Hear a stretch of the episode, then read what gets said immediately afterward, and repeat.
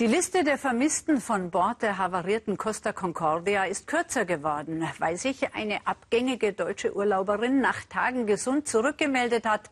Das bleibt aber im Moment die einzig erfreuliche Nachricht aus Giglio.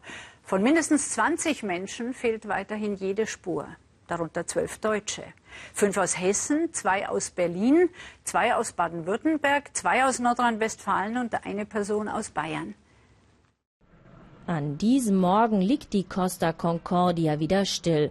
Sie bewegt sich keinen Zentimeter. Die Experten geben grünes Licht für neue Bergungsarbeiten. Also sind die Retter seit Sonnenaufgang wieder an Bord. Winzig klein wirken sie auf dem gigantischen Kreuzfahrtkoloss. Seine Schräglage macht ein Fortkommen für die Feuerwehrleute nur per Seil möglich. Sie suchen immer noch nach Überlebenden, heißt es. Das tun sie jetzt schon seit sechs Tagen.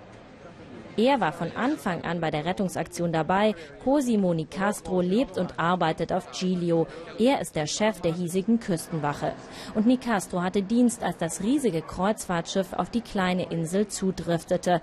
Er beschreibt für uns noch einmal, wie er vergeblich versuchte, vom Kapitän der Costa Concordia in der Unglücksnacht mehr Informationen zu erhalten. Die Schwierigkeit war, dass es keine ausreichende Zusammenarbeit mit der Schiffsleitung gab.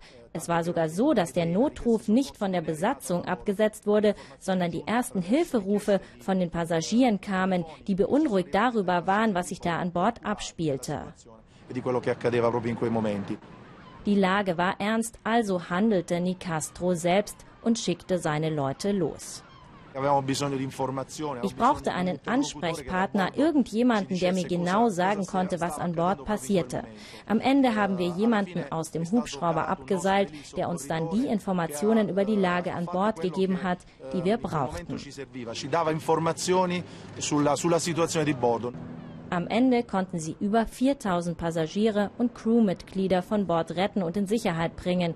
Aber über 20 Menschen, darunter auch zwölf Deutsche, werden immer noch vermisst und es ist längst nicht klar, wie lange die Retter noch suchen können. Denn der Wind soll zunehmen. Heute das Thema bei den Menschen auf Giglio. Das Wetter wird momentan von Süden her bestimmt. Der Wind heißt Scirocco. Das offene Meer hier wird unruhiger werden und wenn es wirklich viel schlechter wird, ist das ein großes Problem. Also blicken Einwohner und Retter mit bangen Blicken zum Himmel. Über Giglio hängen bereits die ersten Wolken. Aber noch nutzen die Retter jede Minute, die ihnen bleibt, für die Suche an Bord der Costa Concordia. Mira Bartelmann ist für uns auf Giglio. Was passiert im Moment auf dem abrutschenden Schiff und wie wird es eben auch in Anbetracht des Wetters weitergehen? Ja, heute Morgen um sieben stand der Beschluss fest. Das zermürbende Warten hatte ein Ende. Die Taucher durften wieder raus auf, an, zum Wrack und jetzt suchen sie weiter nach Überlebenden. Sie haben die Hoffnung keineswegs aufgegeben. Heute Morgen um sechs lag das Meer ganz, ganz ruhig da. Das hat sich jetzt schon geändert. Der Wind ist aufgefrischt. Im Moment wird das Wetter noch von Süden bestimmt. Es gibt jetzt verschiedenste Vorhersagen. So ganz genau weiß niemand, wie das Wetter sich heute und auch morgen weiterentwickeln wird. Aber sollte, ähm, sollten die Einflüsse von Norden größer werden, dann kann das hier ein richtiges Problem werden und sich zu einem Sturm aufschäumen. Mira, wie erklärt sich das, dass relativ nah dem Ufer, zumindest in Sichtweite, jetzt schon wieder weitere Passagierschiffe vorbeifahren?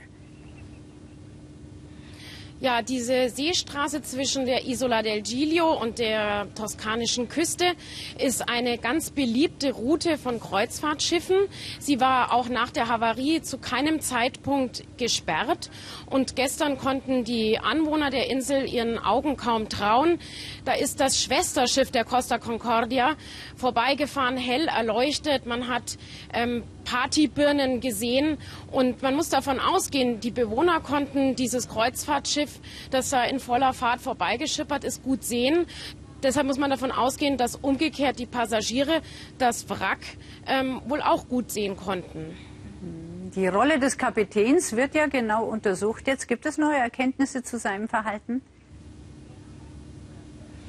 Ja, er hat ja gestern den Ermittlungsbehörden ähm, die Variante aufgetischt, er habe das ähm, Wrack nicht äh, bewusst frühzeitig verlassen, sondern er sei aus Versehen in eines der Rettungsboote gefallen oder geschubst worden.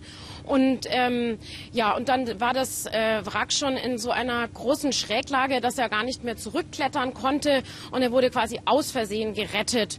Und er versucht damit ähm, die Schuld, die große Schuld, die auf ihm lastet, die Vorwürfe zu entkräftigen. Aber die, auch die Bewohner, die wir hier gesprochen haben, die äh, vernehmen das mit Kopfschütteln. Sie sind entsetzt. Sie haben uns gesagt, wir sind hier alle Seefahrer. Wir wissen, was da die Gepflogenheiten sind. Und der erste Mann an Bord, ein Kapitän, verlässt in so einer Situation das Schiff als letzter. Da gibt es überhaupt keine Interpretationsmöglichkeiten. Danke, Mira Bartelmann auf Chilio.